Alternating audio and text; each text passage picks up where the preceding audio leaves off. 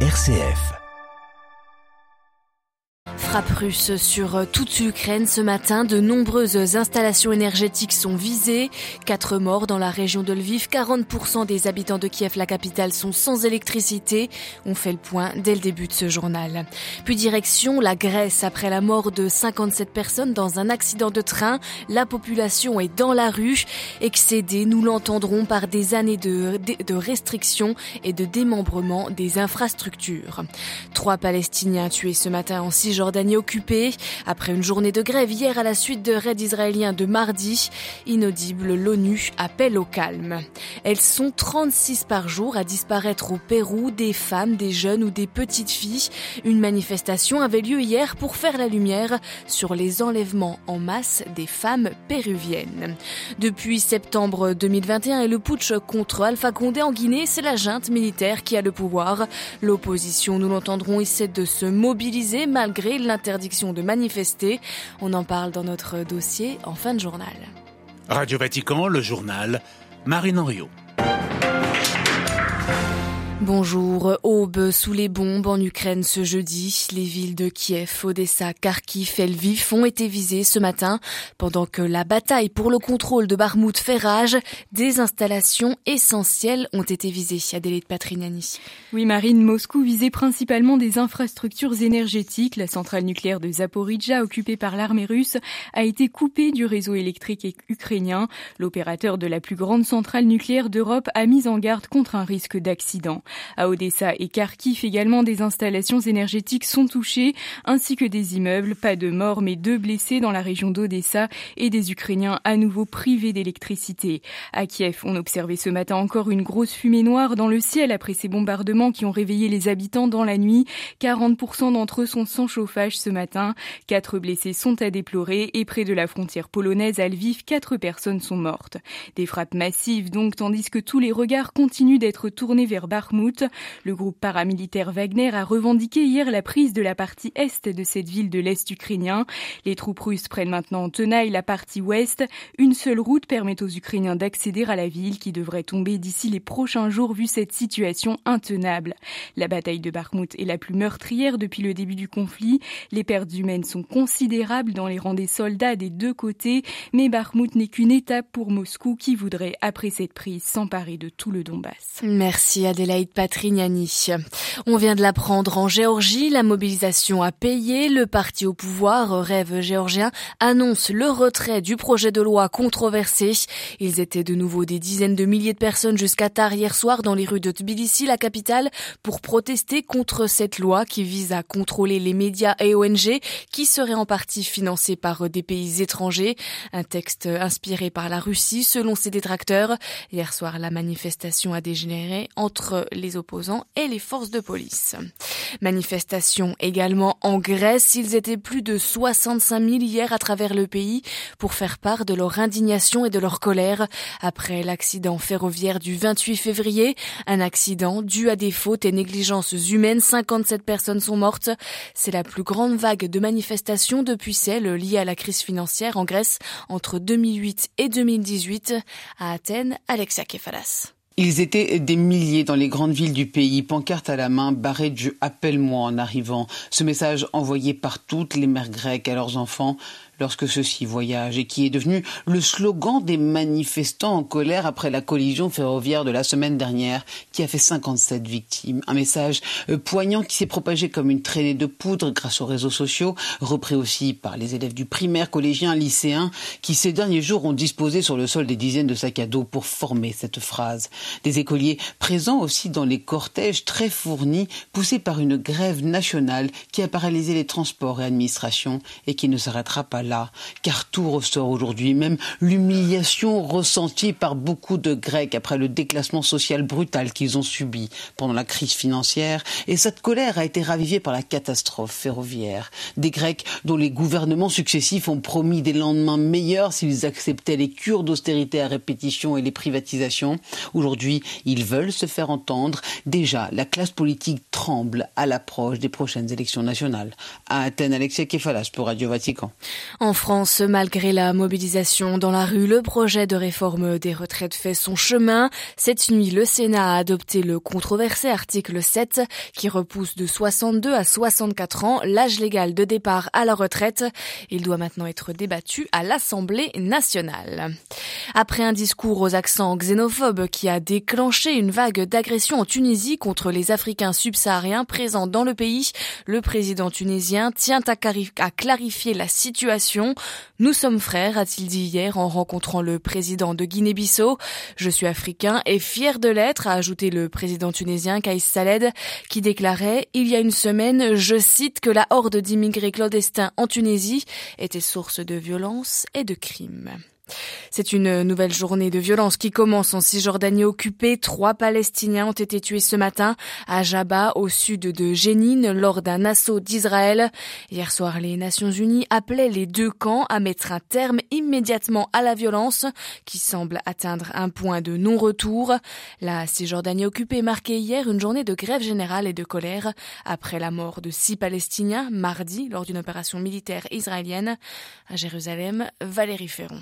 C'est dans une ambiance de douleur et de profonde colère que des milliers de Palestiniens ont assisté aux funérailles des six militants tués lors de l'opération militaire israélienne dans le camp de réfugiés de Jénine. Les habitants du camp de réfugiés d'Akabat Jaber près de Jéricho, cible lui aussi d'incursions militaires quasi quotidiennes depuis le début de l'année, ont rendu eux aussi un dernier hommage à un jeune tué le 1er mars et dont le corps vient d'être rendu à la famille. La situation en Cisjordanie est suivie de très près dans la bande de Gaza, où de nombreuses manifestations de solidarité ont lieu sur fond de tensions. Israël a bombardé une position du Hamas suite à une explosion près d'un groupe de soldats. Cette escalade militaire est accompagnée d'une intensification des violences des colons, notamment dans les zones rurales. En cette fête de Purim, des milliers d'entre eux se sont également retrouvés ces derniers jours près du caveau des patriarches à Hébron, en présence du ministre de la Sécurité nationale, Itamar Ben-Gvir, lui-même un colon installé dans cette ville palestinienne Jérusalem, Valérie Ferron, Radio Vatican. C'est un bras de fer de plusieurs mois qui se termine en victoire pour le Panama pour euh, continuer d'exploiter la plus grande mine de cuivre d'Amérique centrale. Un groupe minier canadien devra multiplier par 10 sa dîme à l'État panaméen. Les activités de cette mine étaient suspendues depuis trois mois en raison d'un différend sur les impôts et les royalties que devait récolter le Panama qui jusqu'ici tire 4% de son PIB via l'exploitation de cette mine de cuivre. Au Pérou, plusieurs associations de défense des droits des femmes ont profité de la journée du 8 mars pour alerter à nouveau sur la disparition de femmes et de filles dans le pays. En 2022, elles étaient plus de 10 000 déclarées disparues. Plus de la moitié de ces femmes n'ont jamais été retrouvées. Plusieurs associations ont donc manifesté hier à Lima pour exiger une meilleure prise en charge de ces disparitions. Les explications de Juliette Chénion. Chaque jour, 36 femmes sont portées disparues au Pérou. Il y a un an, le pays déclarait la disparition forcée comme violence de genre. Les chiffres sont parlants. Les femmes représentent deux tiers des personnes dont on perd la trace chaque année. Et parmi ces femmes, plus de la moitié sont en fait des petites ou des jeunes filles encore mineures. D'après un rapport d'Amnesty International, les disparues sont pour certaines victimes de trafic humain, d'exploitation sexuelle.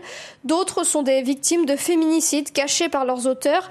Les proches de femmes disparues plusieurs associations dénoncent un manque de considération de la police, des commentaires sexistes très courants de la part des agents.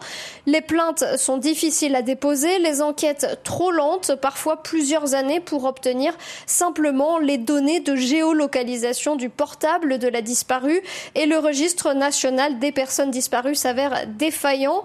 Ces dernières années, des lois et des protocoles spécifiques ont pourtant été instaurés pour mieux prendre en charge ces disparitions, mais dans la pratique, les mesures sont encore peu appliquées et le nombre de femmes disparues ne diminue pas. Lima, Juliette Chénion, pour Radio Vatican. Au Nigeria, les élections des gouverneurs et députés locaux qui devaient se tenir samedi sont finalement repoussées. Décision de la commission électorale après des accusations de fraude massive. Au cœur des accusations, les machines BVAS utilisées pour la première fois lors de la présidentielle de février. Elles permettent de transmettre électroniquement les résultats, mais de nombreux retards et problèmes techniques ont semé le doute sur leur efficacité. Thank you.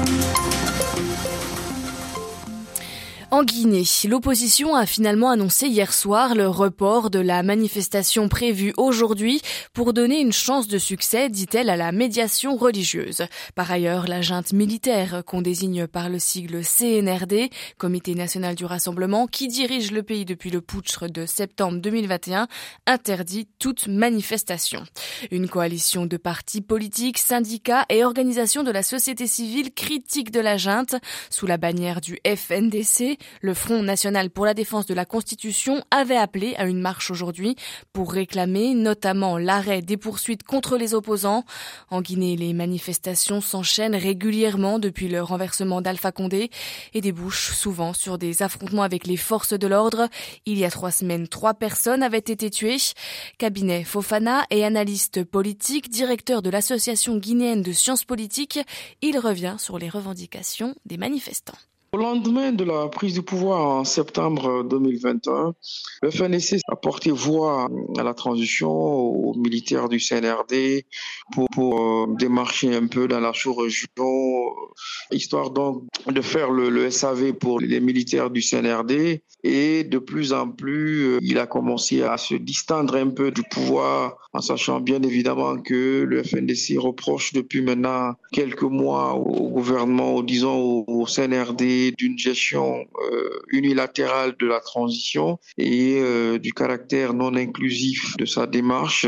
Quelles sont les principales revendications du Front national de lutte pour euh, la défense de la Constitution? C'est globalement d'inclure les autres acteurs et qui sont quand même des acteurs importants le FNDC reproche notamment euh, au CNRD de n'avoir pas fait de déclaration de biens, de ne pas permettre euh, le, comment dirais-je, retour à l'ordre constitutionnel et que voilà, ça reste une démarche euh, opaque et que de ce point de vue-là, ça dénature complètement l'objectif pour lequel le FNDC s'est engagé à porter voix au, CNRD. Il y a aussi ce reproche qui est aussi lié au déficit de promotion, mais aussi de protection des droits humains. Et ça reste fondamentalement une remise en cause systématique de la démarche euh, du CNRD. Et aujourd'hui, cela se ressent par euh, le fait qu'il y a des acteurs de la société civile, notamment du FNDC, qui sont en prison, euh, notamment le coordinateur Ibrahim Diallo, qui est aussi un des membres, et Seko Kondouno, qui est le responsable des opérations qui est hors de Guinée. Donc, ça atteste justement de ces relations assez compliquées avec Et justement, euh, parmi euh, les griefs du FNDC contre la junte au pouvoir, il y a la question des prisonniers politiques. Euh, qu'en est-il aujourd'hui et dans quelles conditions sont-ils détenus? Ce qu'on peut appeler par détenus politiques, c'est essentiellement les anciens dignitaires qui, lesquels, dans leur entendement ou plutôt dans leur positionnement rhétorique, mettent plutôt en avant qu'ils sont des détenus politiques. Il y a aussi qu'il y a des acteurs euh, sociaux, certes, mais qui sont justement pour des raisons qu'on peut estimer de nature politique, fondamentalement tout ce qui est social et politique, vice-versa. Bon, ben, c'est en réalité euh, ces acteurs-là qui développent donc des discours dissonants, des discours alternatifs euh, vis-à-vis -vis du, gouvernement. Ils sont pour la plupart aujourd'hui sans jugement et ça reste une situation assez compliquée et qui d'ailleurs est très souvent euh, cité comme étant une atteinte aux droits humains par les organisations qui promeuvent euh, les droits humains.